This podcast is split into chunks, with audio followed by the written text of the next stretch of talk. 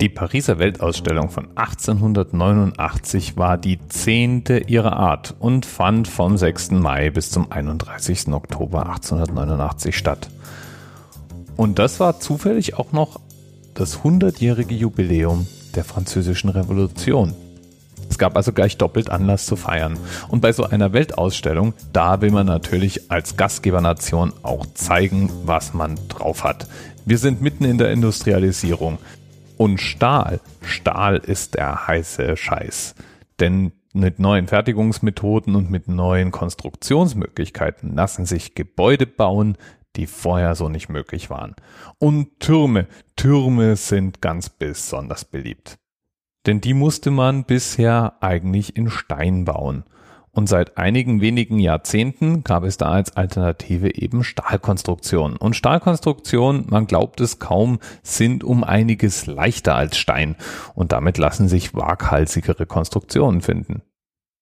Aber zurück zu unserer Weltausstellung.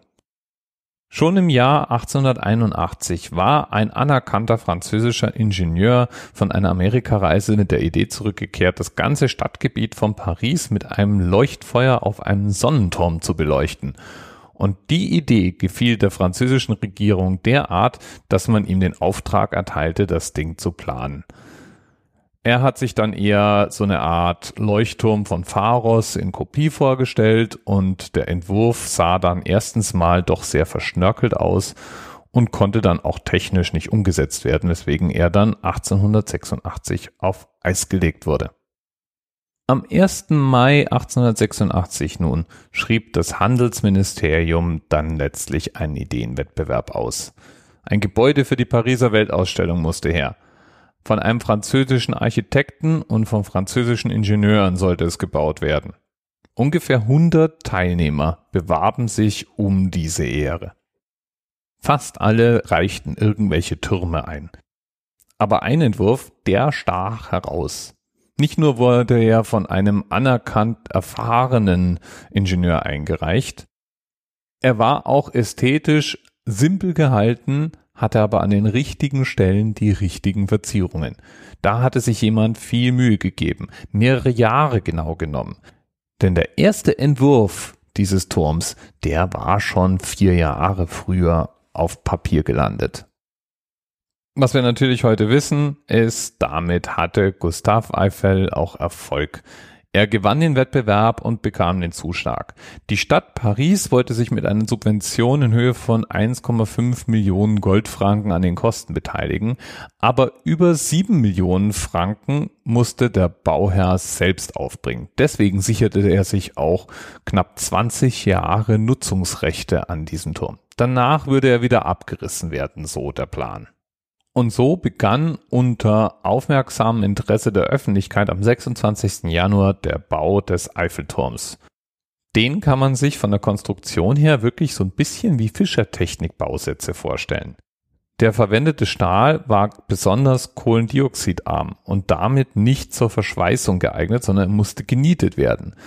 Das hatte einen Vorteil. Man konnte die Bauteile präzise vorvermessen und vorfertigen und dann an Ort und Stelle zusammenmontieren. Die Pariser freilich sahen das Stahlmonstrum mit gemischten Gefühlen.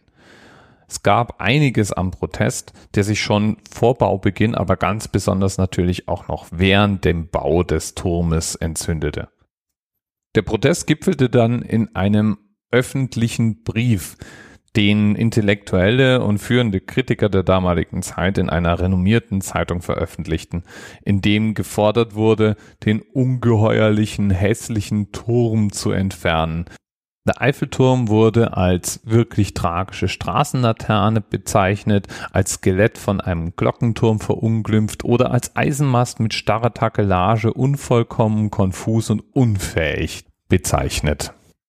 Aber all dieses Getöse und Kritisieren schlägt in Begeisterung um, als der Turm dann endlich eingeweiht wird und dann zur Weltausstellung zum ersten Mal spektakulär und atemberaubend beleuchtet ist. Und die 20 Jahre Laufzeit, die hat er natürlich, wie wir heute wissen, auch locker überstanden. Er war inzwischen Funkturm, er war Fernsehstation, er wurde vom Militär zur drahtlosen Informationsübermittlung benutzt, eine Wetterstation war zwischenzeitlich mal eingerichtet, physikalische Experimente wurden von diesem Turm durchgeführt, sportliche Wettläufe zur Spitze fanden statt. Der Turm wurde kurzerhand wieder und wieder und wieder neu entdeckt. Und mit seinen 324 Metern, und das ist der Themenanker für die heutige Episode, ist er immer noch das höchste Bauwerk Frankreichs. Der schrumpft übrigens im Winter immer so ein bisschen. Vier bis acht Zentimeter. Aber auch da ist er dann immer noch das höchste Bauwerk Frankreichs. Inzwischen ist er auf jeden Fall geliebtes Wahrzeichen und wurde weltweit auch mehrere Male kopiert. So steht zum Beispiel in Japan eine Kopie des Eiffelturms und natürlich steht berühmtermaßen eine 165 Meter hohe Kopie in Las Vegas. Die japanische Version ist übrigens rot und weiß und sieht damit dem ursprünglichen Eiffelturm sogar einigermaßen ähnlich. Der war nämlich lange Zeit rot gestrichen. Bevor er seinen heutigen grau-braunen Anstrich bekam, konnte man ihn in Rot, Gelb und in Blau bewundern.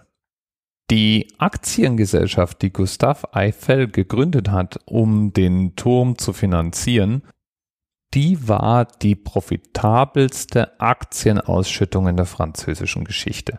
Und auch heute ist dieser Turm verdammt viel Geld wert. Würde man den heute abbauen und Stück für Stück verkaufen, dann wäre er, so schätzt die Handelskammer von Monza, in etwa 434 Milliarden Euro wert.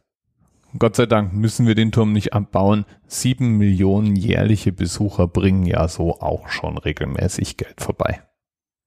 Und seit seiner Eröffnung 1889 haben über 300 Millionen Menschen den Eiffelturm besucht. Was kann man noch über ihn sagen? Wahrscheinlich, dass er eines der romantischsten Gebäude der Welt ist. Dass er mit seinen 10.100 Tonnen gerade mal vier Kilogramm pro Quadratmeter auf die Waage bringt und damit ein unglaublich leichtes Gebäude ist. Dass das Papier für die Eintrittskarten jährlich zwei Tonnen auf die Waage bringt und dass man Jahr für Jahr 10.000 Lappen und 25.000 Mülltüten braucht, um den Eiffelturm sauber zu halten. Und jetzt sage ich einfach nur noch vielen lieben Dank an die wunderbare Wunderbar für diesen Themenvorschlag und grab mal meine Urlaubsfotos von meinem letzten Paris-Trip raus, um den Eiffelturm zu bewundern. Weil schön sieht er ja schon irgendwie aus. Bis bald.